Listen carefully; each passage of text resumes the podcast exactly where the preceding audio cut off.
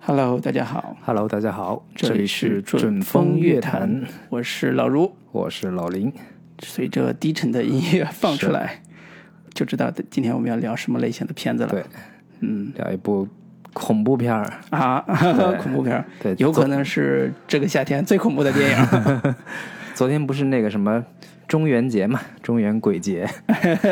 这要这么应景嗯对是对吧对？特别应景的聊一部恐怖片。对，这片子之前也放出来一些消息，所以我一直还挺期待这部电影的。啊，对，就是今天我们要聊的这部叫《遗传厄运》。是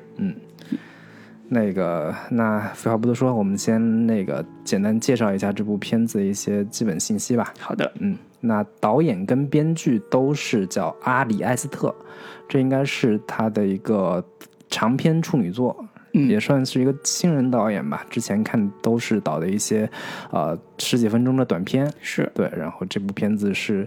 那个算是横空出世，之前在圣丹斯电影节首映之后获得这个极高的口碑，是，然后烂番茄一度是百分之百的推荐率，嗯，对。然后所以也是在口碑上特别好的一部电影。嗯，对，然后主演的话也都名气不是很大，对，包括女主是叫托尼·克莱特，啊、她之前是主演过，也是一部恐怖惊悚片，是叫《第六感》，嗯，对，然后包括像《阳光小美女》里边儿她也都有出演，是然后她是演这个母亲的角色，然后演父亲的角色的演员叫加布里埃尔·伯恩，然后她之前是在《非常嫌疑犯》里边儿也有过出演，然后演剧呃片中哥哥的角色的叫亚历克斯·沃尔福，然后他之前是在那个《勇敢者的游戏》呃新版《决战森林》里边儿，他是演饰演其中的这个男主，嗯然后呃演妹妹的那个角色叫做米莉夏普罗夏皮罗。对，然后这个主要的这些演员就是这些，嗯啊，然后的对话很多观众来讲，大部分面孔都比较生。对啊，那个托尼·克莱特因为演过《阳光小美女》啊，嗯类似这种口碑的确在圣丹斯当时口碑也特别好嘛，嗯所以相对还脸熟一点，其他的演员都比较生啊。对，然后这片子的话，发行公司比较出名，叫 A 二十四，嗯是最近比较知名的一个新锐独立制片公司。然后这几年比较热门的奥斯卡获奖影片都是这家公司来制作跟发行的，包括像《月光男孩》、嗯《博德小姐》，然后《机械姬》等等，都是非常知名的一些呃电影吧。嗯就颁奖季的一些热门影片。嗯，然后的话，影片片长是一百二十六分钟。然后，一八年的一月二十一号在圣丹斯电影节首映，获得了极高的这个呃口碑。嗯然后的话，呃，一八年六月八日在美国上映。然后，影片的一个成本大概差不多是一千万美元左右。然后，这么美低啊国的本土票房是四千四百万，嗯然后全球的票房是七千九百万。嗯，算是以小博大的一个又一个经典案例吧。是反正这几年恐怖惊悚片经常能博得一些这个以小博大的这个呃成功的一个可能性。嗯，对。然后的话，呃，影片基本信息就是这些。然后我觉得有有一个挺好玩的一个点，就是香港把这个片子翻译的片名叫做《祖孽》。祖宗的祖，对，祖宗孽缘的孽嗯对对，祖孽，我觉得这翻译也是挺有意思的，也是给这个片子的一个主题吧，嗯有一个很很很精巧的概括。是对对这个名字，现在的名字叫遗传厄运嘛，对遗传跟厄遗运传有关。嗯，嗯，然后影片基本信息就是这些。嗯对，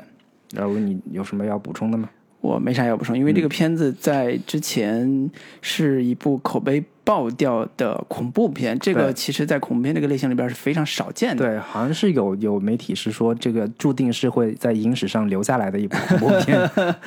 对，所以它跟传统的就是大家可能有印象的这种恐怖片到底有什么不一样，以及这部片子的口碑为什么这么好？嗯，啊、这也是我们今天想着重聊的一个对部分。对。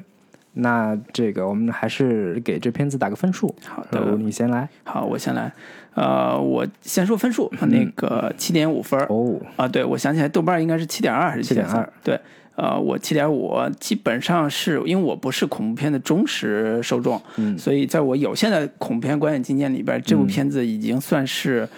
呃，很恐 怖，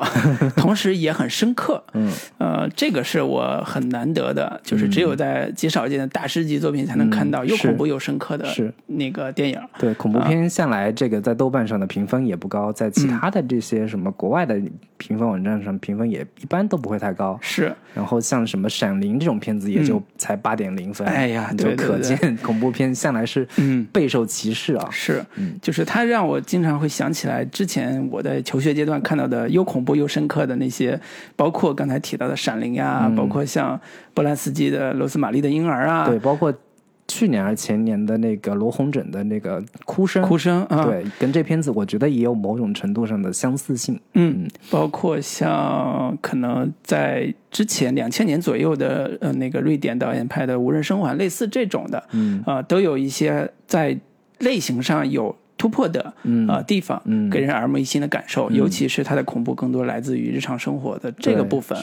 呃，经常会有一个就是现在有个成语叫细思恐极，对对对，这个词儿用到这个电影上，基本上是特别贴切的。嗯啊、所以这种恐惧感只是精妙和呃呃日常是它的一个特别大一特色。嗯啊、同时我说它深刻，还是来自于说，呃，它在主题上所表达出来的对于家庭关系，嗯包括对于某一种宗教理念的表达，我觉得是呃，包括悲剧性这个点上。嗯悲剧这个点上，我觉得都是一个很很值得去探讨，同时也在某种意义上，在文化程度上、文化层次上也是很深刻的一个话题。嗯嗯呃，这部片子表现的也比较好，所以对，简单来投合说你，们文艺青年哎们所对 好。对，就不是那种光大蓝光俗，给我来点血浆，来点这个吓唬人的这种恐怖音效，这种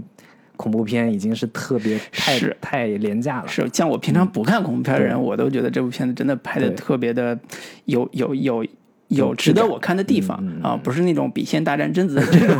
我不看是了国产之后，，恐怖片对我看了名字甚我至就也不像那些像这个呃温子仁的那些招魂系列的那、那嗯就种标恐怖准片打着恐怖片对对对招牌，对，所以他给我的观感是挺耳目一新的，嗯啊，所以我也非常喜欢这个对嗯电影，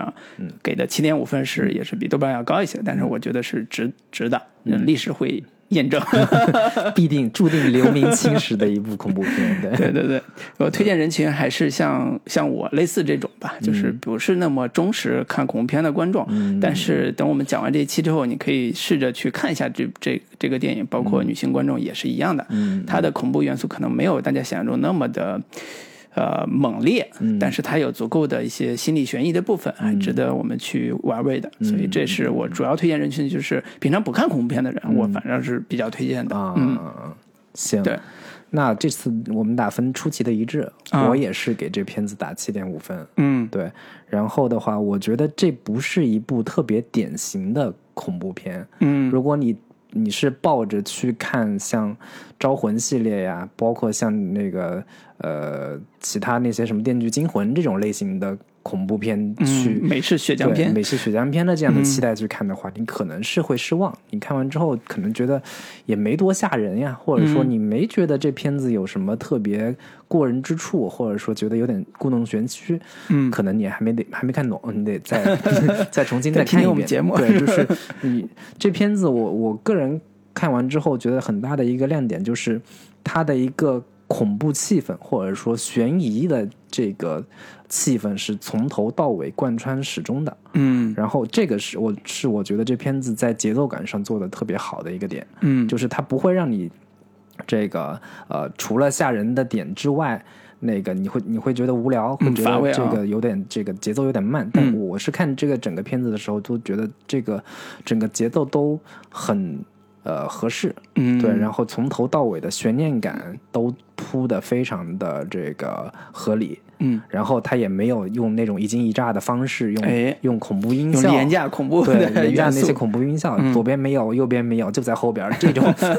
这种恐一扭头啊这种对对对 对对，没有尖没有大量的尖叫声，嗯然后甚至很多场景都是阳光明媚的，是对，大部很多的这些恐怖的桥段，它都设置在有有比较明明显的光源、有明显的光线的这样的场景里面嗯去完成恐怖、恐怖的一个效果的。嗯，对我觉得他在呃制造廉价恐怖感的这种地方的一个克制性，是我看完这个片子觉嗯得特别呃优秀的。然后另一个点是，我觉得、呃。假设我们把这些恐怖元素、恐怖点都抛掉，嗯，它依然是一部非常优秀的呃家庭伦理片。嗯，我觉得这个点是我看完这个片子之后特别让我觉得耳目一新的一个点。嗯就是呃，有非常呃值得玩味和探讨的一个嗯主题。他把嗯这个家庭主题跟恐怖恐怖片的这样的一个类型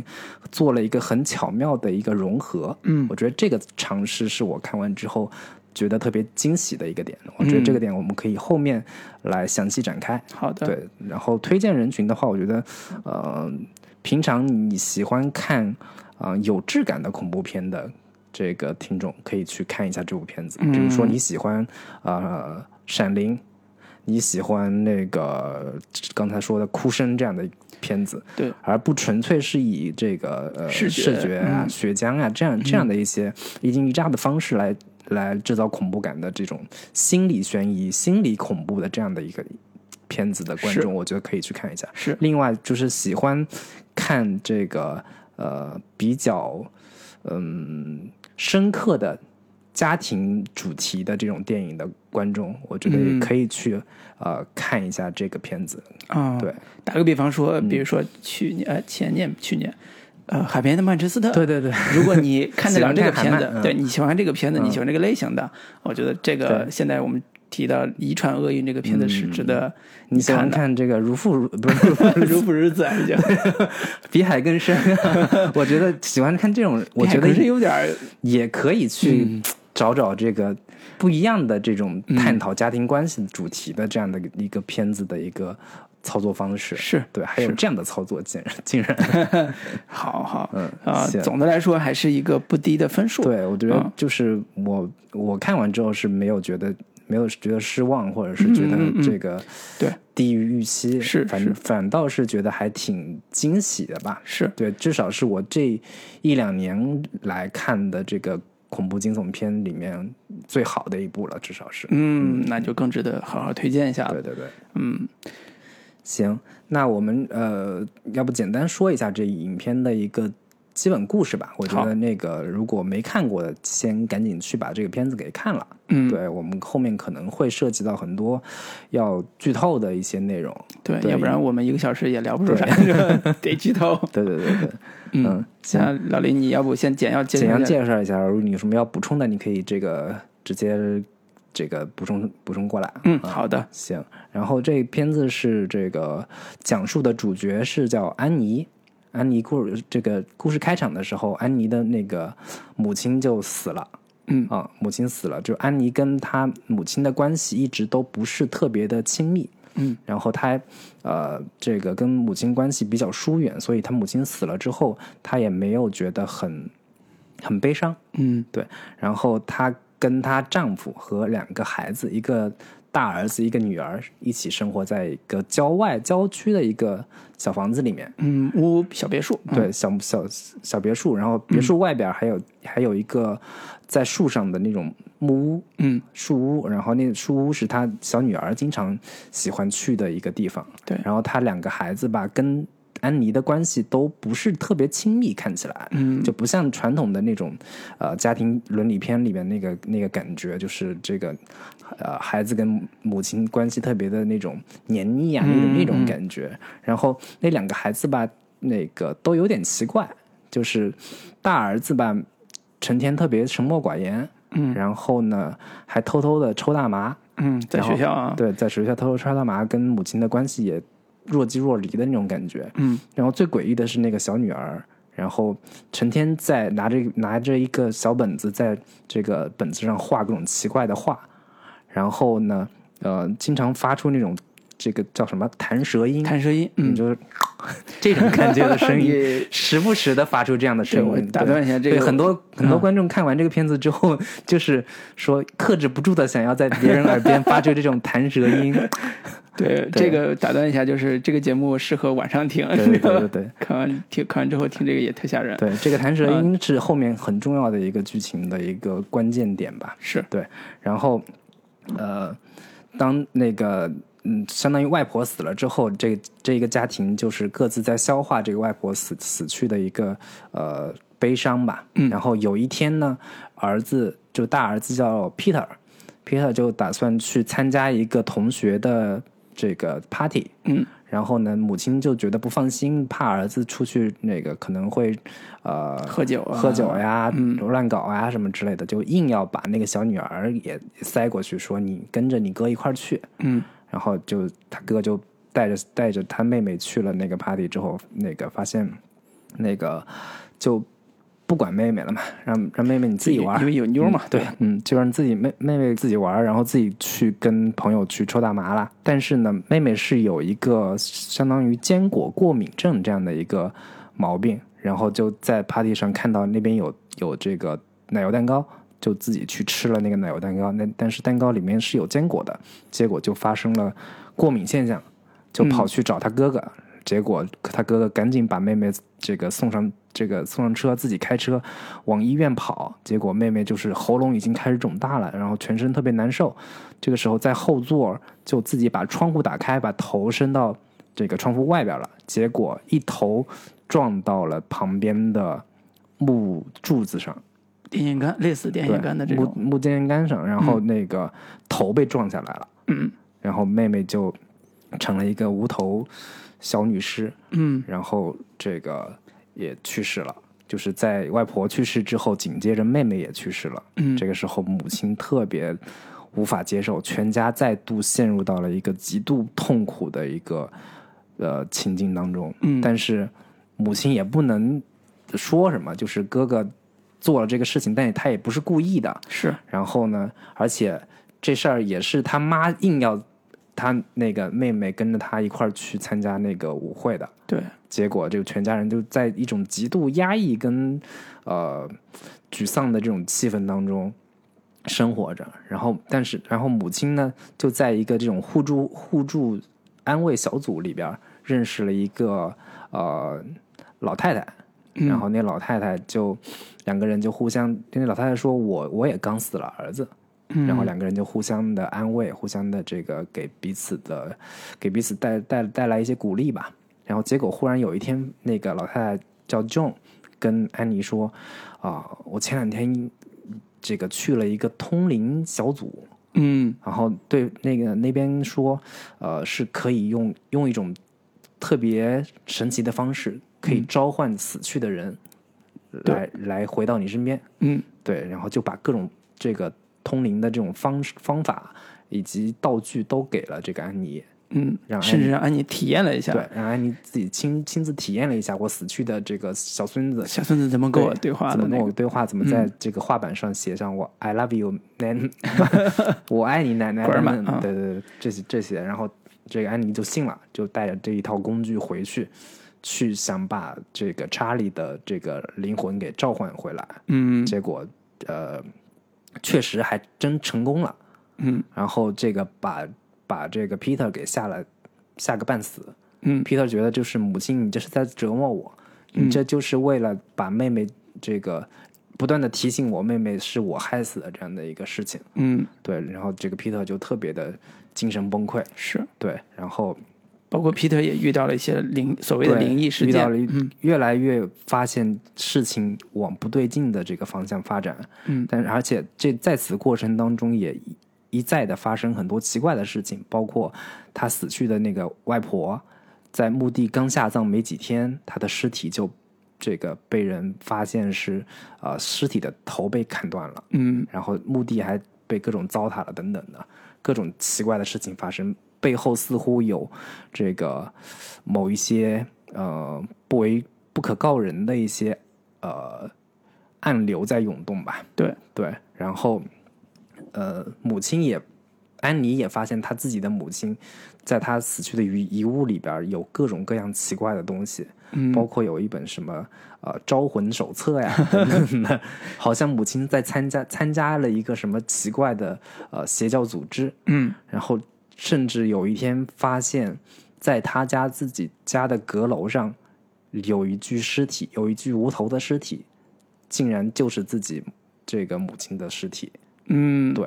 然后这个事情最后就是越来越往一个我们完全意想不到的这个方向在发展，哎背后似乎隐藏着一个完全这个不可告人的一个一个一个秘密。不可思议对的对秘密嗯对，大概就是这样的一个故事吧。啊，好厉 害！但是我们也考虑到好多听众可能嗯对没有、我嗯没没有看到这部片子，所以不太想说把最后的大谜底告诉大家。嗯呃，这个大的故事情节还是包括两个两个两个主要的事件，嗯，呃，或者两个主要的视角，一个是母亲安妮，对，他发现有一次有一个机会能把他的小女儿再召回过来，通过通灵术也好，通过降触媒或者叫灵媒的这种灵媒方式，啊、跟他女儿对话，嗯啊、以及呃，在他跟儿子之间关系上，嗯啊、其实他也有类似像精神分裂这种症状，一直试图就有点想弄死他儿子这种状况，嗯但是他可能不知道，因为对他来讲可能是在梦游，嗯不知道。但是他儿子已经陷入到极度恐慌、极度绝望的状态之中，甚至出现了幻觉。嗯，啊、这种状况之后，呃，就刚才讲到说，那这背后到底是一股什么样的力量？嗯呃，导致了小女儿之死，以及背后到底有一个什么样的力量让这个男孩陷入到哦、类似就是他有一男孩一直有一种 Peter 一直有一种有一种感觉是那个呃女儿在复仇，他的妹妹在复仇，嗯他的妹妹一直想想想杀死他嗯，嗯啊、但是他的母亲也有类似想杀死他的冲动，所以这背后到底有什么关联？对，到啊底是人性的扭曲还是 道德的沦丧？对对，这片子叫做《遗传厄运》嘛，嗯就是到底是啊、呃遗传的是一个什么样的厄运？嗯，其实是这个影片呃核心想要告诉我们的。是它里边故事讲的这个女主安妮，她在一个这个互助小组的时候，她自己讲了一下她的一个身世背景吧，嗯就讲说，呃，我母亲去世了，但是我跟她从小的关系都特别的疏远，对然后甚至她在她母亲的追就是。呃，悼念仪式上，她的一个发言就是说，我母亲有一些隐秘的焦虑、隐秘的朋友，是有有甚至我很多我完全不了解的一些地方。对对，然后他就讲说，他母亲是有多重人格的精神病的，对，然后他父亲也是有这个精神病的，嗯他父亲的精神病甚至严重到说自己把自己活活给饿死，是有意识的把自己活活给饿死。是然后他哥哥呢，也是有这个精神疾病，精神分裂，对嗯，精神分裂的一个问题，然后在多少岁的时候，十几岁的十时几候，岁，嗯，少就年青少上年吊时，自杀了。嗯，对，然后留下来说，反正就是咒怨恨自己的这个家庭的这样的一个一个一个一封信吧。就是他整个家庭都有各种各样奇奇怪怪的，不管是精神病史也好，也或者是有一些奇怪的这个这个行为举动，嗯就感觉这整个家庭都是被人诅咒和这个被人这个呃。呃，下了降头这样的一是个是感是觉吧，嗯对，对然后所以他这个片子就就是意思是在说，这种呃被诅咒的家庭的一个厄运是会遗传到下一代的，嗯所以这片子就是在讲述说这种厄运到底是什么，嗯这种厄运到底是怎么样一代一代遗传下来的，是是这样的一个主题在吧？嗯，包括这种悲剧是不是，呃，这种命运性的悲剧是不是可以抗争、可以反抗以及可以完成的？其实结果就是不可 以。这种是它的所谓主题上的表达，就是悲剧性的命运，呃，遗传的关于家族式的悲剧性命运到底是如何达成的，以及如何。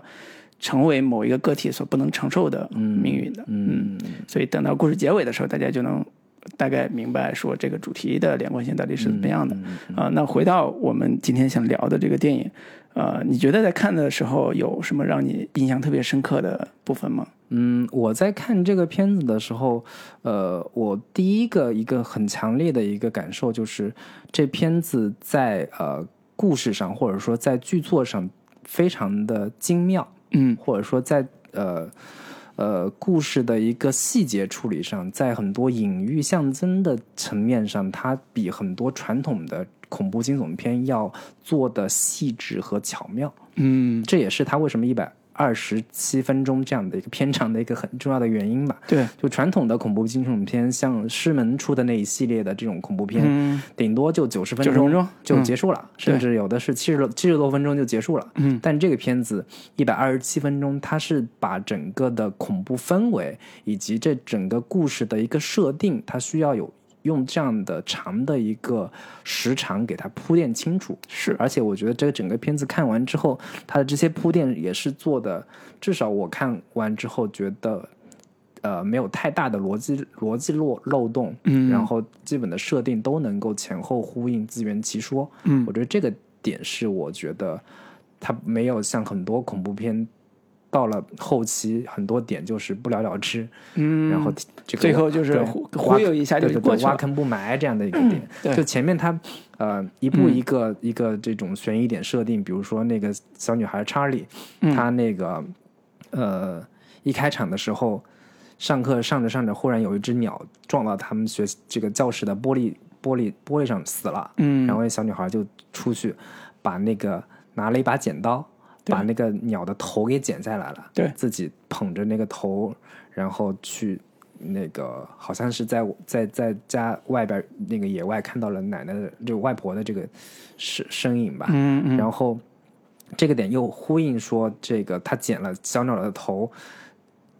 呼应了他自己的一个死亡方式，是就是他也是被相当于是斩首式的方嗯式去把、把头给呃弄断了嘛。对对，这种小细节点都你你去看完之后都有整一整个一套完整的一个解释的一个逻辑。是这个是我看完这个片子之后觉得非常呃做的非常工整的一个地方吧。就是整个逻辑非常强大，嗯，且背后的故事也对非常的丰对富。他他这些悬疑点不是为了故弄玄虚，嗯不是为了给给观众看着觉得诶有这个是怎么回事儿，对，它是一个完就是一套自己完整的一个解释系统来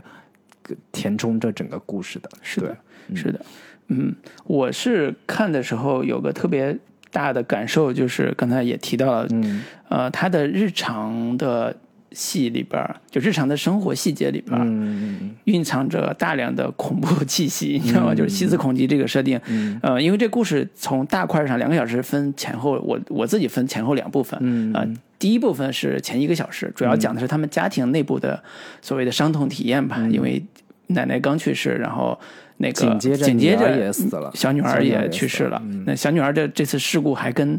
她的哥哥有紧密的关系，因为哥哥的原因，所以而她且哥去世哥了又还怪母亲有也有对，也某有你的某错，因为对对你非得让我带着去。对对对就是他俩的本来的母子紧张关关系就不太好，嗯，因为这个小女儿去世这个事儿，又造成一个母子关系极端的紧张和极端嗯的不稳定这个家庭啊、那在这个里边儿，呃，看似呃是家庭内部的这种成员的悲剧，嗯，但是呃，他一直在铺一些非常小的。呃，但是对整个故事有非常重要影响的一个小一些小细节吧，就是对后边的大大的那个悬念揭开的时候、做很好的铺垫。呃，比如说呃，在那个呃呃母亲安妮，嗯，呃处理呃她的妈妈嗯的遗物的时候，嗯，她一关灯就自己吓了一跳，嗯，因为黑暗中她仿佛看到了一个鬼魂在停留在那个房间，嗯，就这种。鬼魂其实视觉上也是通过一些特别淡的一个小影子来完成的，嗯这种恐惧感通过演员的表演迅速的传达给观众，嗯然后这种日常生活里边我们也经常会遇到类似的对情节，就是你关了灯，突然觉得有一个东西在看对你对，我操，能把自己吓个半死。但是这种细节就在这个电影里边一直在小小的铺垫吧，嗯、包括呃小女儿她的一出场也是一个让人呃猜想颇多的一个设定，就是小嗯女儿本身吧，这脸长得就是 一个，就是一个非正常对对对，嗯就是非正常好像是一个设定嗯成年人的脸套在了一个呃小朋友小孩儿的一个身体上，对，她的很奇怪的点是，这个女孩是看起来有已经在发育了，嗯就是她有第二性征这些发育的状况，胸部啊什么的，嗯呃，但是她脸是特别的。有点小畸形状态的嗯一个脸，但是她没有所谓的畸形，完全畸形的这个样子，只是说她跟平常人的五官看起来对相比有一反正点小说小不奇清楚嗯怪，，啊就有点怪， 对，有点怪异的，所以这种而且呃行为举止也是有嗯点怪，对，包括刚才讲她剪那种死鸟的头啊，嗯对，类然似这后包种括细他节自，己在小本小本子上画一些很诡异的一些图片，嗯，然后那个画那个小鸟头上有皇冠呀什么之类的，等等，是是，包括到了呃很多的那个重要节点上，比如说哥哥开车，呃，带着那个呃呼吸困难的妹妹要赶紧赴往医院的时候，路上遇到一只横在马路上的死路，她紧急转转车的时候，呃，结果意外产生了。嗯哥哥在后视镜通过后视镜看到了这嗯场意外之后，他的状态也是非常的惊恐。嗯啊、这种惊恐回到公回到家里边之后，也是以他的视角来处理的。嗯啊、嗯包括母亲怎么在第二天早上发现现场，是啊、嗷嚎叫，然后也是通过一个镜头，还是在对停在男孩的视角上对，再去感受嗯家庭悲剧的到来。这种细节的表达方式，呃，很很很揪心，对也很又很让人克制，其实对对所以这这些细节都能让这个片子一下子气质就显得高级了。对，就是以它有更强烈的真实感，或嗯对者说有更强烈的一个日常感、现实感。是就是当我们真的，我就因为你自己所犯下的错误，嗯，甚至犯下了一个非常让你觉得、这个、懊悔啊对嗯懊悔、震惊的一个事情的时候，你的嗯第一反应其实不是说我我去。悲伤，我去嗯有特别强烈的情绪的一个波动，就基本上是一个被吓傻了的一个状态。对，我觉得他这里处理说，他哥直接回到家，躺在床上一动不动的，睁着眼睛，他嗯就在蒸了一晚上，对对然后对听到第二天早上他妈发现这个情况之后的嗯嗯被嚎叫，就是这个细节就耳目一新，而且特别的真实。对对对，啊他不会说以故意制造特别多的那种呃撒狗血的人间那种惨剧是吧 对对对对嗯对，所以在这里边的很多的细节都是通过日常的方式去展现的，嗯嗯在嗯至少在前 一个小时前的一时候小，时吧，对，呃，所以在这个细节的铺垫上，呃，反而没有像传统的恐怖片那样上来就有 鬼嗯什魂么啊、鬼影啊，对鬼影然啊后，什么哪里这个房间里面有有床忽然对对对，忽然移动了呀，怎对么样的？包括像 类似像呃呃不贞子呀，或者是类似日本恐怖片也是，嗯对就前面半小时得出来啊，对，你你得出来吓观至少众一下嗯有有些灵异现象吧，或者说忽然哪个东西，这个蜡烛忽然嗯忽然闪点一下嗯亮了呀，是 吧或者说门忽然关了呀，发生一发发出一些很很奇怪的响动呀，让人觉得这对个这是个鬼屋。对至少前前前半个小时会让会制造各种这个房间里面的奇怪现象，是但其实没有。对这个片子其实没有往这个方向走，非常的写实，非常的日常化，嗯对去处理这场家庭危机或者家庭悲剧。对，甚至我觉得前一个小时你完全可以当成是一部家庭伦理片，或者对说呃道王主题的家庭伦 理片来看，就是类似于《海边的曼曼彻斯特》这样的一个电影嗯，来、来观赏。对，嗯所以他的呃，回回换句话说，他的所谓的呃悬疑的点，其呃所所谓的好看的点，嗯其实来自于呃母亲呀、类似这种演员，他在处理处理这种嗯呃灾难的表演，这种悲剧性的表演方式，嗯嗯嗯同时他也在 各个细节上去下功夫，嗯去埋后边对为后边提供呃重要设定的一些细节，嗯包括小女孩自己在在家里边儿去呃做一些自己的所谓的玩具也好，或者是做一些小的手办类的东西也好，其实都能在后边找到非常重要的一个转变的依对据。对对，嗯，反正在我看来，这影片的前一个小时基本上其实是在刻画呃影片当中的人物关系，是，包括呃安妮跟她丈夫的人物关系，嗯，安妮跟儿子，这是最核心的一对人物关系。嗯就是当小女儿死了之后，这两个人之间的一个情感张力。对就是我作为你母亲，我又不能过分的责备你，这事儿你其实也没做错什么太多的事情，但是你又不道歉，你又没有个说法，是，然后让我觉得很压抑。嗯，然后他自己又会有一些自责，自责说我干嘛非得让女儿跟着儿子去参加那个 party？嗯，这样的一个情感的一个张力，其实是呃前一个小时一直在非常呃着力要去做的，以及是包括他那个母亲的一个前史，是他跟他那个自己死家去庭的的死去的这个外婆的嗯这个情感关系，对，然后他怎么去消化女儿死了，以及外婆就是自己的母亲生母亲也死了这两个双重的死亡所带来的一个情感打击吧？我觉得对前一个小时更像是一个呃创伤，就是重大创伤应激之后创伤的一体验个， 就是重大创伤之后的一个呃应激反应，对理疗过程，或者说疗伤的一个、一个电影，嗯啊就是前一个小时是这样的一个气质吧。啊，我可以我我接着你刚才说这个疗伤过程，举一个呃，就是说法吧。其实嗯我不把它看成疗伤反应，我更愿意把它理解成呃，这个母亲安妮啊，中嗯年妇女，她在遇到双重的呃死打亡击死亡体验的时候的精神崩溃的过程。嗯它更像一个精神崩溃的过程，因为他从一开始的呃觉得哎呀，呃自己妈妈死了，其实好像没有那么悲痛，对嗯是不是有点小内疚？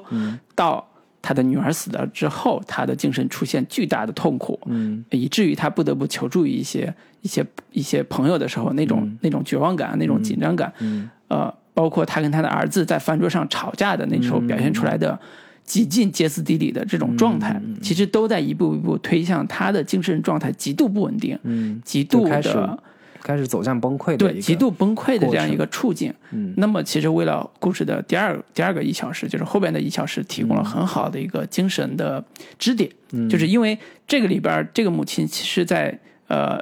她跟儿子出现激烈的争吵之后，呃，剧情里边儿很多地方在暗示她有精神分裂症，嗯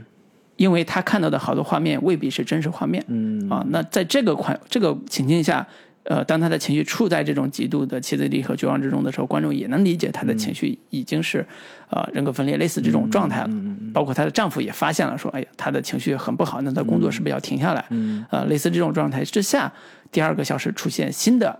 呃重大的，就刚才讲的嗯通灵也好，或者是类似超超现实的设定出来之后，嗯那就顺理成章就能接下去了。所以这也是前后两个小时、前后一个小时的非常非常重要的一个情绪的一嗯个铺垫和推进。对，所以说白了就是前一个小时重点还是在描述这家庭成员们在两个两次这个重大的死亡、亲人的死亡之后，给他们造成的一个精神打击，嗯对或者说至少在很多层面上，这种呃套路跟模式是一个相对比较常见的一个呃主题吧，至少对在很多这个像。这个欧洲电影节里边的这种、嗯这个特别文艺式悼的嗯亡电影是一个非常重、重要的一个类型跟主题，是像海曼也是，像是呃之前基耶斯洛夫斯基的那个《蓝色》嗯，也是一个悼亡类型的这样的一个主题，对就对，至少这前一个前一个小时其实是带有悬疑色彩的呃文 艺片， 你可以这么在我看说来，对，你可带以这有么悬说疑。色彩的文艺片，嗯对。然好后到了这个一个小时之后，就开始故事急突之下 转，突然成为另外一个故事。那我们消失休息，嗯对，然后放啊一首歌之后，对啊对对，来分析一下我这们个后后一个小时后一到底个小时发生的了什么？激动人心的变 化到底是什么？嗯，稍后继续。 Follow me to a land across the shining sea, waiting beyond the world that we have known, beyond the world that dream could be and the joy we have tasted.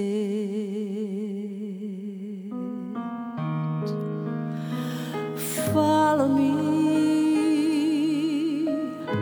along the road that only love can see, rising above the funniest of the night into the light beyond the tears and all the years we have wasted. Follow me to a distant land, this mountain high where all the music that we always kept inside will fill the sky, singing in the silence roar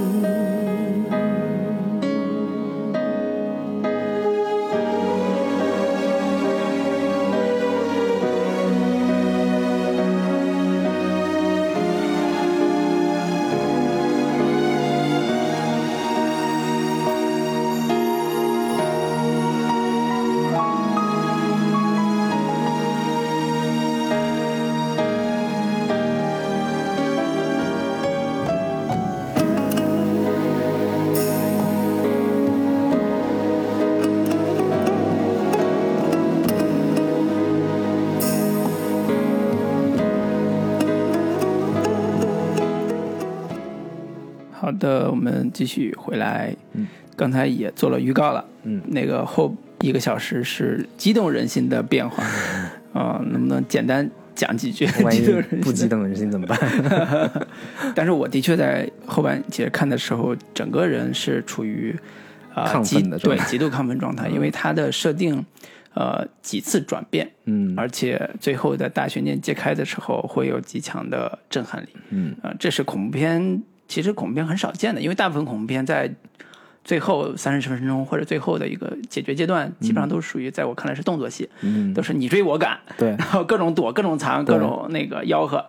然后最后就要么你死，要么我活，就是完了，对对吧？所以最后反倒没有那么的精彩，大部分嗯的恐怖片，但是这部恐怖片其实，片子最后也有你追我赶。但是很短，对就 对是两分钟就对完了，嗯它，我觉得这片子一个很大的特色就是，传统的很多恐怖片都是极力的把这些包括恐怖点呀，嗯或者说惊悚点啊，好，包括这个动作场面都给啊、呃作为重重场戏哎重点来展示。是但是这个片子基本上就是，呃，它也不是没有传统恐怖恐怖片里面的一个基本元素，但都是点到即止。对特别克制，去稍微展现一下，稍微这个追逐一段，对大概三十秒就结束了，嗯是或者说这个在在应该最极力渲染恐怖气氛或者说恐怖感的这些惊悚画面的时候，他基本上把这个镜头就不去展现这些点了。嗯，对，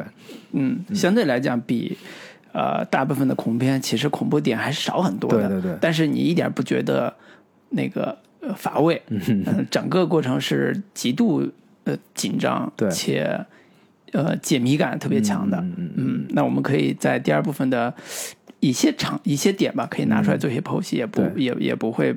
做重要剧透啊，我们之所以说这个后一个小时剧情开始呃往另一个方向发展，就是、嗯呃前一个小时我们至少还觉得这个片子是一个在现实逻辑、现实的一个呃氛围下对，展所所所展开的一个现实主义题材电影， 但是到了一个小时之后，嗯，呃，有一个核心的剧情点就是，当安妮呃发现说 John 告诉她可以用一种通灵的、嗯，那个老太太、对啊，灵媒这种方式嗯去把死去的人给召唤回来，嗯，这个点开始，整个故事开始走向了一个超现实的这样的一个一个方向。哎，对，故事里边更很多呃前前面所埋的一些呃悬念点，都在这个后一个小时不断的被揭示出来。是，对，甚至很多点开始没有办法用一些现实逻辑去给出一个明确的解释。嗯，对，这个是一个急转直下的一个原因所在吧，也对是这个故事开始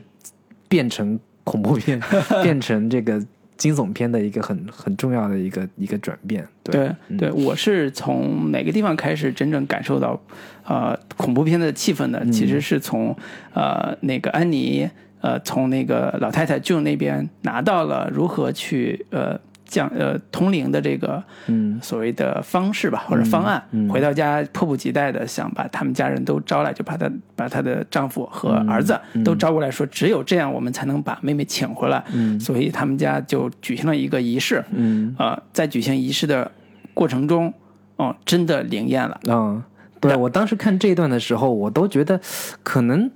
假的吧？ 对，可能不一定会真啊可能的是精神灵分裂验吧。吧而且我感觉他们在操作这些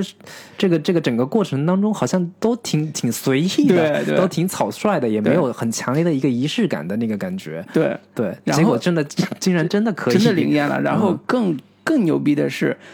呃，灵验之后，她这个母亲安妮好像被女儿附身了，嗯，因为一个刚才说那个弹舌音。对，出现了，就是嗯他妈发出来的那个弹舌音，那就标志性的，这是女儿标志性的特征，就成为女儿的附身。这个嗯对这一幕甚至就那个声音发出来的也是，我我觉得是那个女儿啊的对声音，对他他也在说几句话，就是那对声音是女儿的，就是这个设定一下子就把这个故事引向了一个、呃招尸还魂复仇戏的嗯这对个戏码就是上。温子仁的那个感觉就出来 了。后半段是温子仁，前半段是海边的海边曼彻斯斯。特，是吧对， 对，所以这个时候，这嗯个故事的看点一下子就变成了一个被女儿附身的妈妈如何去复仇的这样一个设定了。那复仇对象其实就是他的儿子嘛，嗯，就是那个出事故带开车出事故的这个儿子对，所以他的大的情节点都来自于啊、这个有点歇斯底里的妈妈嗯和这个处在惊恐和无措之中的各种精神、精神处于绝望崩嗯对溃状态的儿到子。嗯这一段的时候，都会让人觉得说，妈妈作死把这个死去的女儿给哎召、召唤回来，结果是，这个死去的女儿要报仇 对我死的这么冤，对就是你这个哥哥害的，自己 跑去抽抽大麻，然后害得我被被头被撞、嗯快撞把断我哥了，带走！结果发现又完全不是这么回事儿，对对，又有更可怕的阴谋隐藏在背后，是对，是，所以在这个故事的最后一小时的地方，其实也分两个大的节节点。嗯呃前面节点就是女儿附身妈妈之后，开始对儿子复仇，嗯中间有几场戏也是传统恐怖片的路数。嗯啊、比如说母亲就附呃就是像亡魂一样，对。呃，这个有点儿呃流窜在 儿子的各个对，呃视野之外。嗯就是、有有有一场重重头戏是说，啊、儿子晚上就是他也精神特别紧张嘛，嗯嗯，然后那个似乎看到了妹妹在他出现在他的房间，嗯结果忽然背后一双手揪了他的头，想要把头给掰下来。嗯下一个镜头就是说，就是发现说，原来那是他母亲，嗯他母亲偷偷跑过来想把他头 给拧、头给拧下来。嗯，对，然后母亲就说：“没有啊，我我哦不是我干的对，根本就不是我，我我进来的时候你就已经在那挣扎了。对对，很多这种看起来让观众误以为说是那个妹妹附身到这个母亲身上，嗯去来找这个她的哥哥哥来报仇，有很多这样的一个一个对桥段。对，当时是按照这个方向去设定的，嗯但是很快中间就出现了一个意外情节，嗯就是这个母亲在极度精神不稳定的状态下，发现自己家阁楼上嗯有有一些。类似像苍蝇啊、昆虫啊这种东西一直在聚集，嗯，她就小心的爬到阁楼上，发现里边竟然藏了一具尸体，对那个尸体就是她母亲的这个尸尸体体就是她母对亲的。然后那前面其实也铺垫了她她那个父亲她父亲，呃，对，那个丈夫她丈夫就啊接接到到了一个电话，说她母亲墓园电话说对对母亲对墓被破坏了，她也对不不知道为什是么，谁。对，那这个母亲的尸体为什么会出现他们自己家的阁楼上，以及嗯为什么会刨出来且头已经不见了嘛？就是为什么会出现在这种地方嗯，啊？那这个就跟这个小阁楼上的一个神秘符号有紧密的关系对。。然那后这个符号其实前面也不断的在影片当中各处都出现，是对这个符号出现在老奶奶下葬的时候胸上、呃胸胸口前戴挂的那个对挂对饰，对嗯包括女儿自己家的一些神秘的一些地方，嗯，都出现然后过。还有嗯那个、呃女儿死的时候撞的那个木头电木电线杆上哎，也有这个符号，对，对，这也让是一人个非感常觉重要的情节，对就是像是说这女儿的死是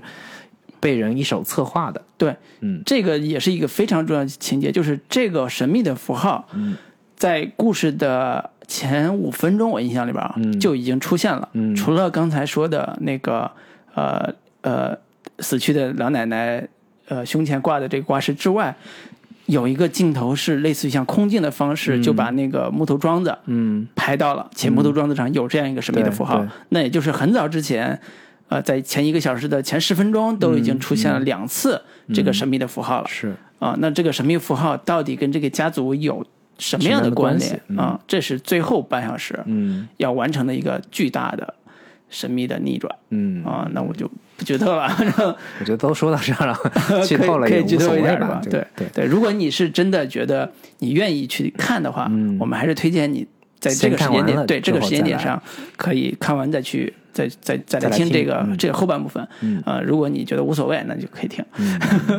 对，那老林，要不你往下稍微推进一点？对，就是其实最后接出来这个神秘的符号的一个呃，到底代代表了什么嘛？嗯就是其实，在他揭示出来说，呃，那个呃死去的那个外婆，其嗯实一直在参加一个秘神秘的呃邪教组织，这嗯个神秘的邪教组织所呃崇拜的那个神是一个呃。邪神，或者说有点恶灵的那种感觉，嗯地狱对什么十怪之一对吧，对类似对这种，嗯就是类似于很多呃西方邪教是参拜一个撒旦、嗯撒旦崇拜啊这样的对一些这个邪恶就是邪教组织吧。对然后他们所崇拜的那个神叫拜蒙，嗯这个拜蒙是所谓的叫所罗门七十二柱魔神当中的一个神，嗯这个神是呃雌雄同体，这个双性合一这样的一个特征。嗯，然后它是那个在科学、艺术，然后秘法，就是魔法这些方面都嗯有非常深的一个造诣，然后他可以把这些知识传授给人类。嗯然后那个他这个母亲就自从这个参加了这个邪教组织之后，就开始呃把这个就相当于把自己整个家庭都跟这个呃魔鬼订立了一个契约，对，然后。通过照片各方面的显示是说，呃，他的这个外婆是把自己作为呃拜蒙的新娘这样的一个身份，嗯然后甚至他给女儿留下的一封信里面就写到说，呃，比起我们所失去的，我们得到的会更多。嗯，我们的牺牲一定得能得到更多。对对对，类似这样的一些话吧。嗯，然后那个呃，那个呃，外婆其实实际上是已经把自己的这个两个算是外孙、外孙跟外孙女都是献祭给了这个、呃拜蒙。嗯，然后拜蒙他需要两具这个肉体才能完成自己的一个降生。对，也就是说，安妮现在安妮的两个孩子，一个女儿，一个对儿子，都最后会成为邪教， 所谓邪教组织吧，对对对献祭的两个祭品。对，也就是说，我们前面所看到的查理这个小女孩，嗯，本身是一个这个邪恶邪恶魔鬼的一个附身附体，是，对，所以她那些奇怪的行为、奇怪的举动都是可以解释的。对，但是呃，因为这个神是一个雌雄合一的这样的一个属性，嗯它是需要自己。在这个查理身上，对它更合死适的对是死掉一死过一回之后，嗯，再寄宿到这个一个男性的身体上，嗯，年之上轻男性对最对好，对，嗯，然后这个而且。怎么能够寄寄居到他身上呢？是得把他的精神弄到极度的脆弱，嗯彻底崩溃对嗯，极度脆弱之后才能附身到身上。所以中间我们讲到的，他母亲跟他儿子之间，安妮和儿子之间的那种所有的嗯嗯嗯关系紧张，包括最后精神对崩溃的状况，都提供了很好的条件，嗯让最后完成献祭，也就是献完成拜梦这个对神从从从从女儿死了之嗯后出来之后，再进入到这个男孩身上。甚至在故事结尾的时候翻出来是说，原来这个母亲实际上早就已经是啊、呃这个邪教组织的一员成员之一了。嗯但是呢，因为她整个家族是有这个呃精神分裂啊、精双重人格这样的一些精神病史，嗯，实际上这个母亲也有双重人格，是，就是这个双重人格是一方面正常的时候，她是一个正常的一个母亲，她不知道她的一个、呃自己自己的母亲曾经做过什么，是不是加入过邪教组织，这些东西她都不知道。但是她有另一个邪教人格，就是她其实呃，当她变成邪教人格的时候，她就。实际上是那个邪教组织的成员之一，她帮着呃自己的呃母亲帮着这个这个组织去做这些让自己孩子去成为献祭祭品的这样的一些事情。是对，是，听着特别的惨绝人寰。 嗯，那这里边儿其实对他母亲的这个设定，我是觉得做的还是非常的完善的。嗯安妮这个人设，因为大部分的恐怖片里边儿，精神病啊、精神分裂啊是常见的套路。嗯对，呃，基本上最后圆回来都是靠说，哎，原来他是个精神病啊。原来是精神分裂，原来是做了一场梦。 对，就类似这种桥段，但实际上，呃，他的一个呃，对现在咱们看到的这个电影里边，安妮的设定，其实呃，他更强调的是，呃，嗯，他的精神分裂出来的另外一个人格跟他母亲的关系，嗯以及他现在的看起来不了解内情的人格，嗯，到底如何如何成立？因为这个是很难很难说的，很或者很难解释的清楚。你比如说，呃，同样跟他妈都跟他的那个那个所谓的呃赞恩的新娘类似这种母亲有过接触，为什么他现在安妮现在？完全不记得嗯过去那些事情呢？他其实有很多的铺垫在剧情的前半节，比如说，呃，他其实跟他母亲关系非常不好，嗯啊、经常也不在家。嗯，直到说他生了这个小女儿之后，那个母亲也年老年老，对行动不便，才对跟他接触过，而且她的丈夫也明令是禁止对，他跟他的所谓的妈妈在过多的接触，嗯啊、这也导致了他其实对他妈之前做的很多事情都不了解，嗯，甚至说啊、里边有个教徒，就是所谓的安这个老太太，就是通灵告诉他通灵这个老太太，后来也啊叫、嗯对叫安这个老太太，后来也发现家庭相册里边发现，嗯原来她也是母亲宗教这个团体里边一个非常重要成员，嗯她也不认识，嗯，那说明她跟之前的家庭关系其实非常淡薄。是也非常的呃不联不对不怎么来往。对那那这样也构成了他现在这样一个人设的存在的理由。对，就是这个故事吧，就是最让人细思恐极的一个地方，或者说这这整个片子有很有无数的让你在看完之后细细去想的时候，会觉得毛骨悚然的一个点，嗯就是嗯、呃我们表面上看这个母亲已经是让人觉得挺糟糕的了，嗯跟孩子关系这么糟糕，嗯跟母亲关系这么糟糕，嗯，家庭关系基本上不怎么和谐。嗯对，跟丈夫稍微还好一点，但是也没有说展现很多跟丈夫很甜美、很甜蜜的这这些场景。但是，呃，我们在看完之后发现，会发现说，这个尽管那么糟糕的一个母亲，已经是她人生，呃，尽力了。对，就是她所呈现的已经是她最好的那一面了。嗯，对，这个是我觉得整个看完之后最让我毛骨悚然的，是就是我不知道他在邪恶人格的时候到底做做了哪些恐怖的事情，是哪些可怕的事是情。这是隐藏在故事背后对的。对对。嗯然后，尽管在他在正常人格的时候，他以他看起来没那么讨人喜欢，嗯但这已经是他最最美好的状态了，或者说他在已经是在这样的一个状态下，极力想要保护自己的家人，保对护自己的孩子，对这样的一个一个一个行为跟举措，对，所以这个故事的结尾悲剧性出现的时候，他他努力去保护自己的孩子，结果、嗯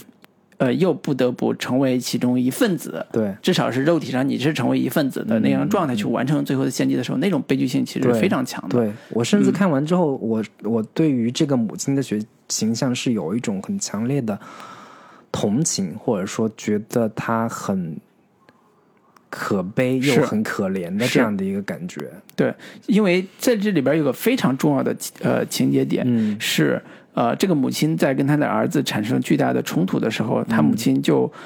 呃，有一次在争吵中说出来说，其实我根本不想生你，对我根本不想成为你的母亲。对，根本不想成为你的母嗯亲。然后在她知道自己说错话了，所以跟儿子就解释说，对呃，其实，在生你的在怀你的时候，我是不太想要，我也想流产，用各种方式去流产，但是我母亲不让。嗯，呃，那这个情节也其实不没是有说我。不让，就是最后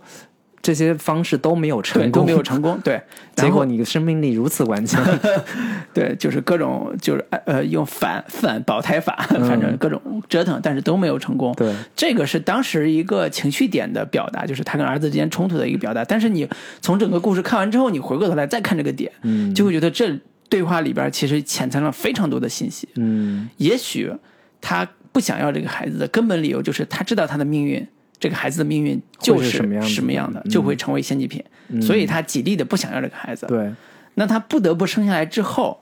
啊、那这个孩子到底在如何在这个状态下生存下去？如果他知道这个命运的话，他如何去保护他的孩嗯子？他的正常人格是如何出现的，对嗯以及教所谓的教徒人格又是如何分裂出去的？那这背后的这条故事线对其实是非常的对。呃有意思的。嗯我觉得是很很可怕的，对就是它，呃，这片子本身已经是让我觉得挺毛骨悚然的了，嗯但是它背后所隐藏的那条引线，如果真的呈现出来的话，会是一个怎样的一个恐怖和可怕的一个场面？一个嗯一个母亲如果完全丧失了心智，成为了一个呃傀儡，成为了一个、嗯一个一个把呃，孩子送去对对对，献祭的人，对嗯他，他一直过着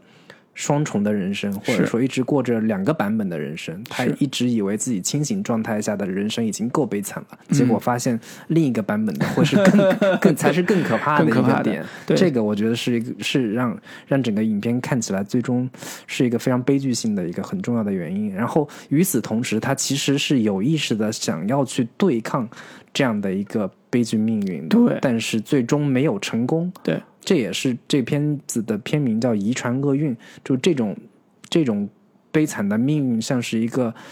呃在你骨子里的基因一样，一一代一代嗯像地一个命运悲对剧对一样的对东西，遗传嗯下去。我们对看以前古希腊悲剧里边，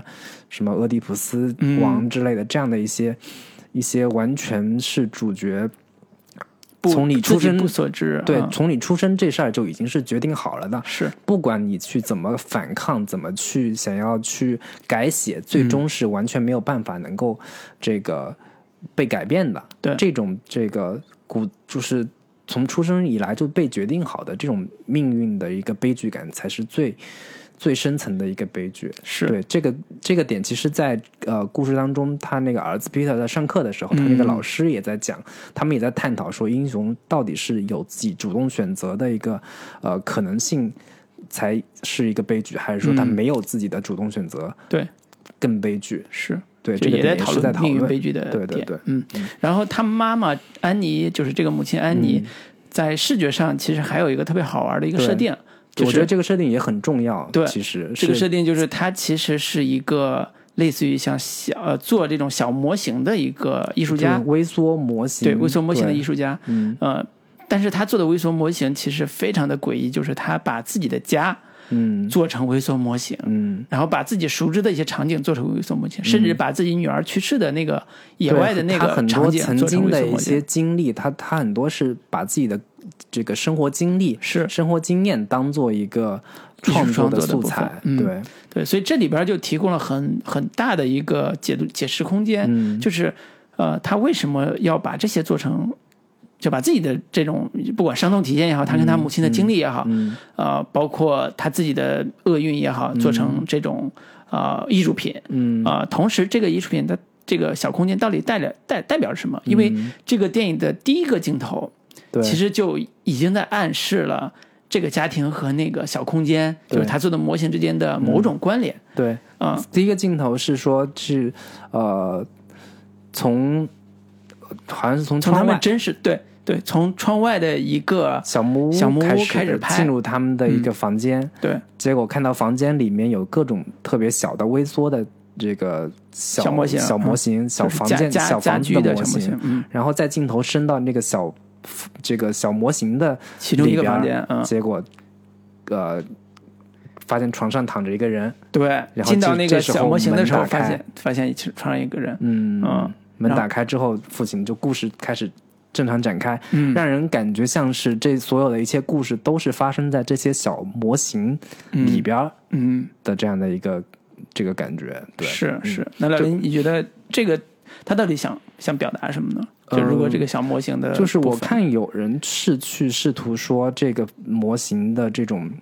呃意义跟表达是想说这一切都像是这个母亲在背后操纵着整个家庭的一个呃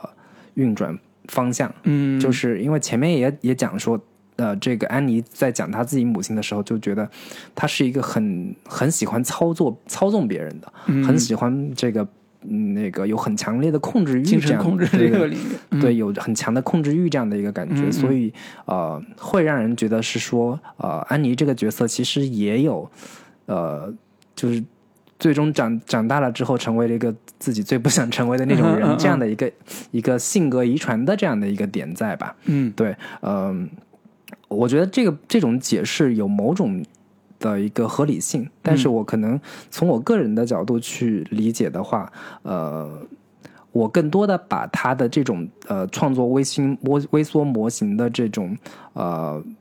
呃创作的一个目的，嗯，理解成是他的一个呃底层人格的一个某种呃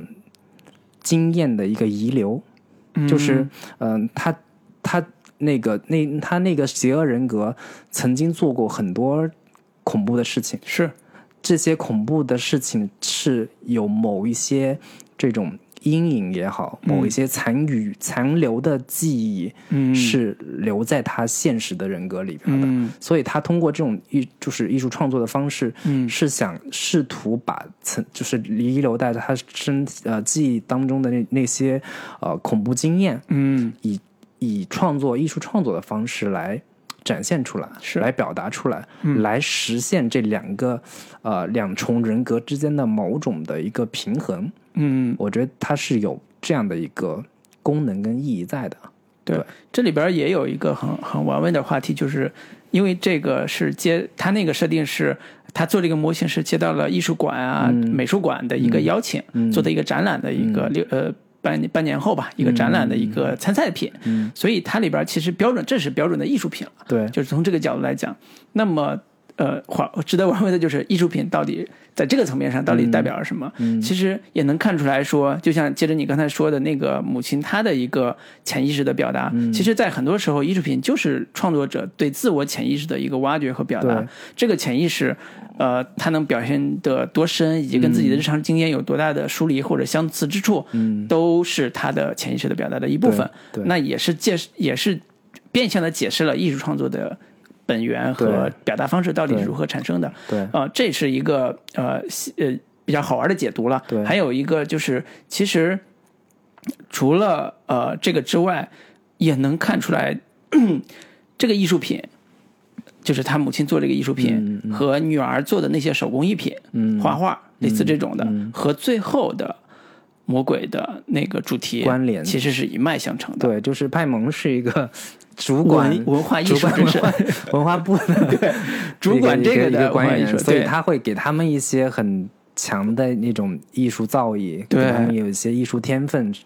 来来来，这个展现出来他的一个神迹吧，算是是，嗯所以在这个主题下，它又是一以贯之的。嗯，它不是说，呃，你你看像 大部分恐怖片，其实很少说我把某一些艺术家作为主题嗯的，很少，因为艺术家类的主题都不是特别的日常。嗯啊、但是他通过这种方式把他的艺术作品和个人的艺术表达以及最后嗯的主题还能贯起来，我觉得这个其实仔细想想还是挺高明的。对，它是就是有某种的叫嗯媒介的自反，就是、嗯就是呃。我当时看的时候会想到说，之前前阵子看的那个《燃烧》那个电影，嗯，他也是在讲说那个这个刘亚仁演的这个角色，他想写小写说，小说但是嗯一直找不到写什么，嗯该写出什么样的东西嗯来才是一个合适的一个一个东西。然后这片子也是在讲是说，呃，艺术艺术作品所呈现出来的那种内心的恐惧也好，嗯，都是呃，怎么说？就是这部电影跟他所呈，就是他那个母亲做的那些微缩景观，其实某种意义上是呃同一个东西，对，同一种。都是为了挖掘我们内心深处的那那种恐惧感，为对内心深处不为人知的，或者说这个通过变形的方式来让让人可以感知、能感受的这样的一个呃表达手段。嗯，对对对反正从直观上来讲，它呃其实代表一种隐喻，就是呃这些人生活在类似像模型一样被嗯操纵的、呃生活状态里边儿，人物的命运其实对也就像。那个小玩偶一样被操纵着对，其实对它是这是直观的一个呃关联对跟我隐喻。我印嗯象比较深刻的，他那个微缩模型有两个，一个是呃他做的一个是呃，好我记得是她怀孕之后。不是是是刚孩子刚生下来，嗯我不记得是女儿还是儿子，好像是女儿生下来之后，她那个母亲，呃，在床边露着一个乳房，想要去嗯对喂奶，对对对这个是一个我当时看特别诡异的一个一个一个画面。对，对，我觉得这个是是某种她之之嗯这应前的该是女儿啊。对恐怖记忆的一个残存，对在因为他嗯，对因为这里边有个情节点，就是呃，他解释了他自己生女儿之后的一个呃家庭状嗯况，就是他生完女儿之后，呃，他的他和就精神特别的呃不稳定吧，就是他妈妈，就是这个奶奶，嗯一直想自己来养这个孩子，嗯抚养这个孩子，嗯就是用自己，甚至说他就说，甚至想用自己的。呃奶来喂这个孩子，但是我当时在想，怎么可能一个老奶奶用自己奶喂嗯对，啊孩我子觉？得你我们邪教界的事情你是不会懂 的。对对对，但是这一幕也就被他安妮这个母亲做成了一个微观景、嗯微观的一个小小小小木箱子， 对，嗯做出来了，实体还原就特别的诡异且对且且且且毛骨悚然。嗯啊、中间还有几几个场景都跟他母亲有关系。对，是我我印象很深，是一个他把他母亲放在一个门口，门口对，然后那个光打进来，然后对我记得我不知道床上那个躺的是，传应该是他谁夫妻俩吧，反正对对对，嗯反正就是感觉像是他所有的一切生活都是在这个母亲的阴影之下对所所呈现的。对对，包括他写的那个，他他做的那个在女儿去世的那个场景里边儿，有那种标志也好，有那个呃断头的地方也好，她丈夫有点都受不了了，说你为什么要做这个？这是她对她丈夫正谴责说：“你这是拿这个东西来给给 Peter 看的嘛？你是给那个儿子看的嘛嗯对你？你他儿子看到会怎么样？会是什么是什么想？是，所以与其说刚才我们解读说，与其说这是一个安娜内心的潜意识的一个表达，其实更从另一个层面反映说，这些微观模型其实都证明了安娜依然活安妮在这安妮依然活在她母亲的阴影之下。嗯，啊，就是所有的细节都在跟他母亲产生关联，对甚至连看起来没有关联的那个车祸现场，嗯，都其实有非常重要的关联。对，甚或者说我们可以解读是说，呃，他现实生活当中发生的所有的这一切，就按照控制论这种说法的话，嗯所有的这一切其实都是在他的操控之下对，来完成的，嗯或者所以这些操控之下的这些所、呃他所自己呃邪恶人格所做的这些事情，嗯，都是他通都可以通过这些微缩模型来展现某些蛛丝马迹，嗯，对，对，所以这部分我们可以简单聊到这儿。嗯，呃，可以再找一些点，我觉得我自己感兴趣的点是，呃，它里边的表演啊。啊、尤其他母亲的这部分表演是极其的有张力的。嗯嗯，这个是我看恐怖片很少这么用心。对，我觉得在就是表演上的一个就是点恐怖片，呃，选好演员是一个非常重要的一个原因，嗯就是包括之前《闪灵》为什么会成功，其实杰克尼克尔森的这个表演、嗯对本身就自带一个非常强烈的一个诡异气息吧，是，对，是它里边儿呃，就简单说，它的克制和癫狂都是、呃这个演员内在的发挥出来的自己的表演的部分，其实让这个故事更加的真实可信。这个层面上是表演赋予赋予给观众的，我觉得这是非常难，但是做的非常好的部分。呃，从单论从表演这个角度来说，已经是非常不错的一个电影了。嗯我对表演的话，我其实我特别喜欢那个小女儿 的表演，对她真的是我能把一种特别诡异的成人跟儿童之间的这种嗯、非理性的或者说癫狂的，嗯就是在小孩身上才能展现出来的那种残酷性、残忍的那个那个感觉，通过她的一个表演非常淋漓尽致的展现出来了。对嗯我一开始看这个片子的海报的时候，包括那小女孩的那个照片的时候，我其实是有心理不适的。嗯，呃，甚至我都专门查了一下，说真实中的她 是长啥样，因为她的样子的确不是特别让人舒服的，在一开始看的时嗯候，呃，她有一种典型的呃所谓的畸形人的这种面部特征，但实际上她是一个正常正常的样子，就是演员也是正常演员啊，就是就只是说她的。她的呃视觉上会给人带来一种诡异的气氛，嗯，通过电影中一些呃是美化妆的强化，嗯，会让这种气氛表表现的特别的强烈。嗯呃，这个其实我会有一种呃感受，就是呃，这个女孩儿其实会有一种给人带来。呃，这是家族遗传的一个病种的一个概念，就是一般家里边儿如果有精神分裂啊，或者类似这种遗传史的话，在子子孙后代遗传上基本基本上会有一些呃很突出的特特特征，类似这种。那这个孩子就是一个可能大家不怎么喜欢的一个类型的一个设定。对我有点激激进儿的那个感对觉，嗯对对对对对，所以他是可能被排斥甚至被忽忽视的一个嗯人群。那么在这个其实也涉及到说，这个故事里边经常会突然让你恍惚，说这是不是在表现真实或者现实生活中的一嗯些、呃人物处境或者是生活状态？那这个女孩其实给我的刺激也是这个点，嗯，就是它里边的很多细节都会让我觉得，呃，这个如果是一个真实的精神家对精神家家庭的嗯话，精神分裂啊，或者是有精神疾病的家庭的话，那类似这种女孩其实对也是被诅咒的，对就是就是从日常生活意义上，她都是被诅咒的，嗯对，我觉得这也是这片子呃我看完之后觉得最有意思的一个地方，就是抛开那个邪教元素，嗯，抛开那些灵异的、诡异的、恐怖元素之外，你如果纯粹讲一个呃，每个人都有性格缺陷，嗯每个人都有一些精神问题的这样的一个家庭，不断的会像是厄运一般，像病毒一般的，一代一代遗传下去的这样的一个点，依然是也是成立的，对并且这样的一个主题点也依然也是一个非常，嗯、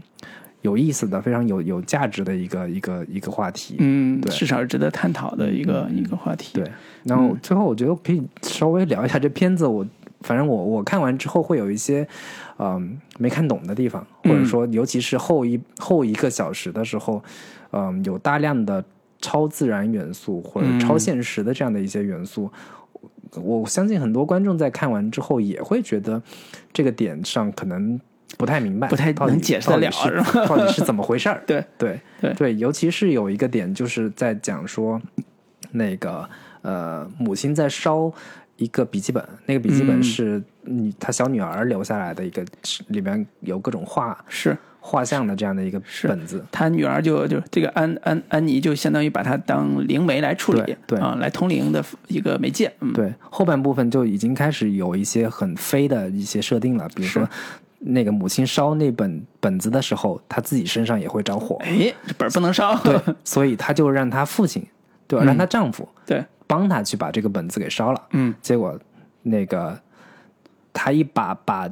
就因为因为她觉得说她丈夫帮她烧的话应该会没事儿，嗯，结果她把本子一把扔到火堆里的时候，她旁边的丈夫活活被烧死 了，浑身都着火了。对我觉得我看完之后也不是很明白，说为什么那个她丈夫就是她把本子丢到火堆里烧掉。她一个完全无辜的丈 夫会死，会因此而死。哎呀，这是个对也许是个诡计，就是对嗯早已经在丈夫身上滴了油了，反正烧的时候就突然，因为不它里边有我几我我个嗯不是说从一个现实逻辑去解释是说怎么回事儿，而是说为什么她丈夫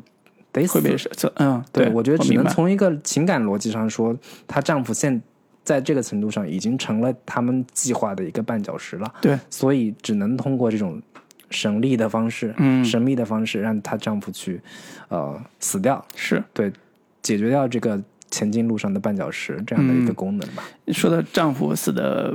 不知所所因，其嗯实后边还有一个大设定，也是我看的时候比较懵逼的，嗯就是呃，这个呃母亲安妮，嗯呃，在后半节后最后三十分钟的时候，突然有一种超能力，嗯就是她本来是一个真实的一个人物状态嘛，嗯被附身之后或者被通灵之后，变成了一个各种翻滚、各种在墙上游走、各种、嗯，呃脱离地心引 力乱跑的这样一个这样一个像设贞子定。一般，对，你说他上来是这个，我也、我能认；嗯你说他一开始是正常人，嗯突然转一下就或者叫人格分裂之后，或者是某一种降临之后，嗯，就变成一个会飞的东西了。这个我有点不太他没认。有到会飞了，他嗯其实就是可以。嗯，攀援在 一些屋顶啊之类的这样的但一。是这个明显就有轻功啊，这个轻功还了得了。我我觉得这个倒还好，嗯因为我们前期从头到尾都没有看过母亲人格分裂之后另一个她的一个形象是什么样啊你子说的。他分裂之后就会，对嗯，他分裂之后，你因为到故事到后半段的时候，那个尿性就是一个 完全没超自然对对设定啊嗯对对超自然的设定了，那个那个感觉。因为前期的话，他还是要藏着掖着嘛，包嗯括像他想要把儿子头给拧拧下来的那个，嗯那个那个，他只是在黑暗中，你也没看到他母亲到底是什么样子的嘛。嗯但到后半部分，他我就是嗯，可以去合理解释的话，他就是在变身之后，在另一个人格出现之后，他是会有一些呃超现实的一些举动，嗯包括爬爬墙呀、飞屋顶啊这些。嗯嗯，对，反正不能细想，反 对反正细想有时候也说服不了自己。对对对，就是嗯，一旦你接受了前半部分的一个现实基础的话，嗯，就后半部分这种超现实的这些元素，就看你信不信，嗯就看你能不能接受。你一旦要是愿意接受了的话，后半后边的所有的一切都是可以说通的，对都可以可以理解的吧，对至少是嗯对，嗯，其实可能这个故事最大的反转点就是最后献祭的一部分，嗯也是传统恐怖片很少见用到的这么呃突出的关于献祭主题的这个，尤其邪教啊献祭主题这个、这个这个元素吧。嗯嗯呃呃，我觉得可能呃我们自己接受这方面的教育并不多。啊，唯 一唯一就谁是会接受接受这个教育经验啊，就并不多。唯一就是最近日常生活里边可能有的，就是之前看韩国的，嗯，呃，朴朴槿惠总统下台前后爆出来的一些，啊、类似像沉船事件所揭露的韩国邪教的一些、一些设定，会有一点说，我操，原来现实中真的没有特别毛骨悚然的关于献祭主题的一些、一些部分。对，其实从好莱坞恐怖片的这个源流来说，呃，关于邪教的邪教组织，或者说呃异教文明，或者说嗯异教这个邪教徒的一个、呃呈现，其实是恐怖片的一个很重要的一个母题，嗯，在大量的这个惊悚片里面都出现过。对，对，包对嗯括像是呃，之前我看尼古拉斯凯奇演过的一个片叫《柳条人》，嗯那个也是一个异教文明，嗯，这个就是邪教组织这样的。一般都是女巫文化嘛。对对对，女对这 个片子宗教的制审判片所人当也时是之前女巫的这个一个制片人，嗯对女巫同时也同样也是这种呃不为人所知的，然后嗯带有这个呃奇观性的、带有猎奇性的这种异这个异教文化嗯嗯，对于我们的一个冲击，对对，对。呃，这样的一些片子反正特别多，嗯，嗯，我觉得我的意思就是，呃，可能韩国对，的就是或者说对于国产片来说，这种这种类型 的不是太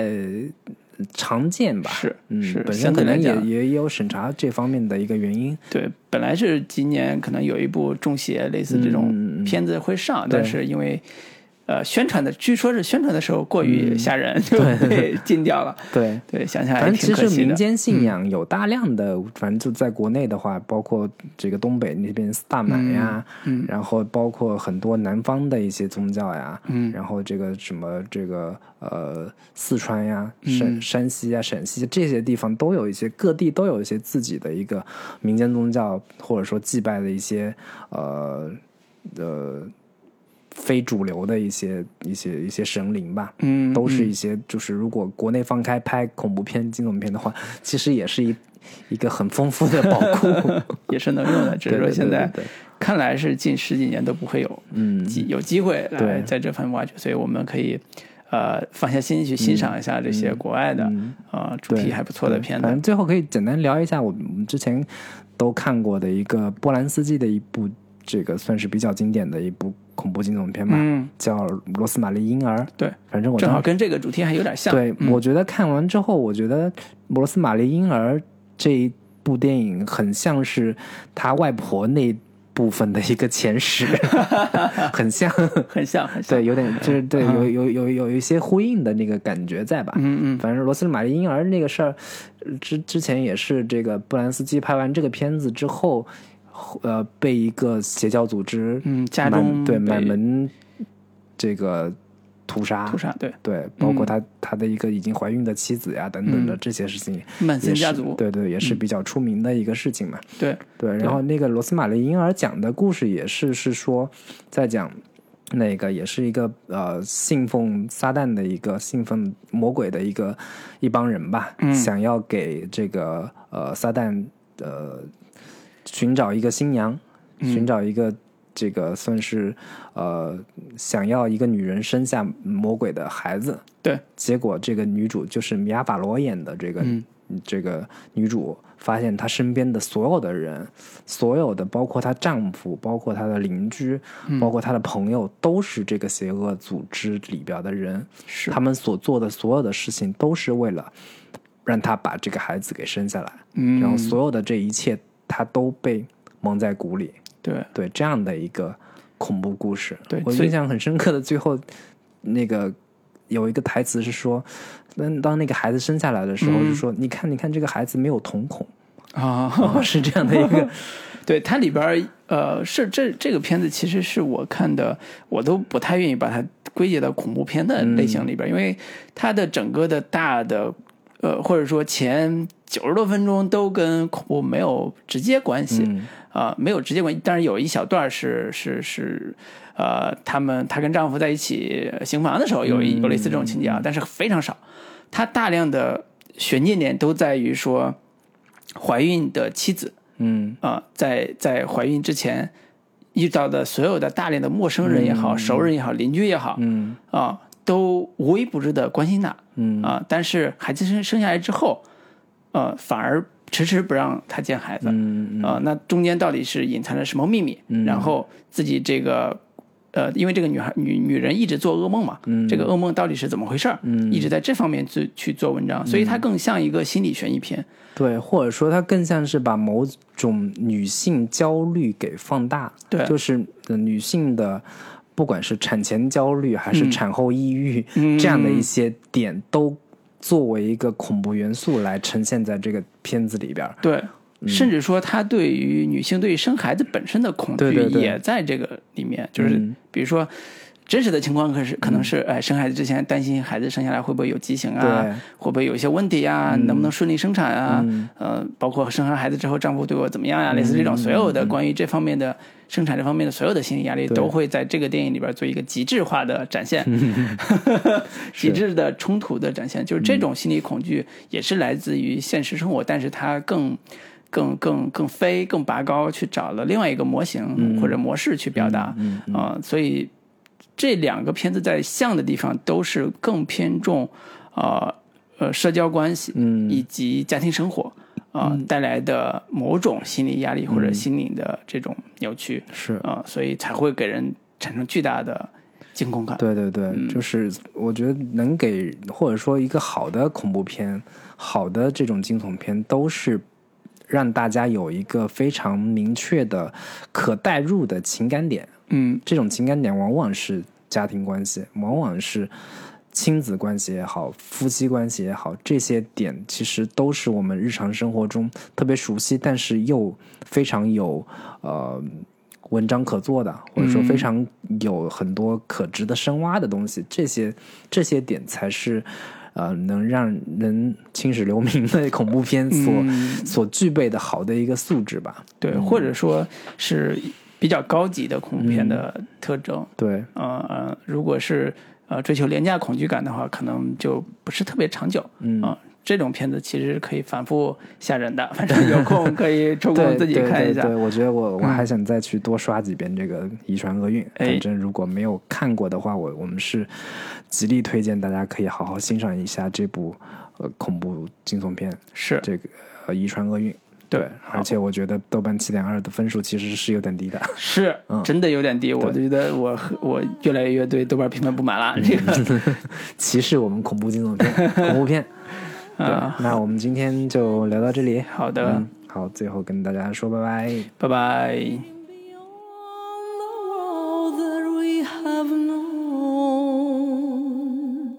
beyond the world that dream could be, and the joy we have tasted.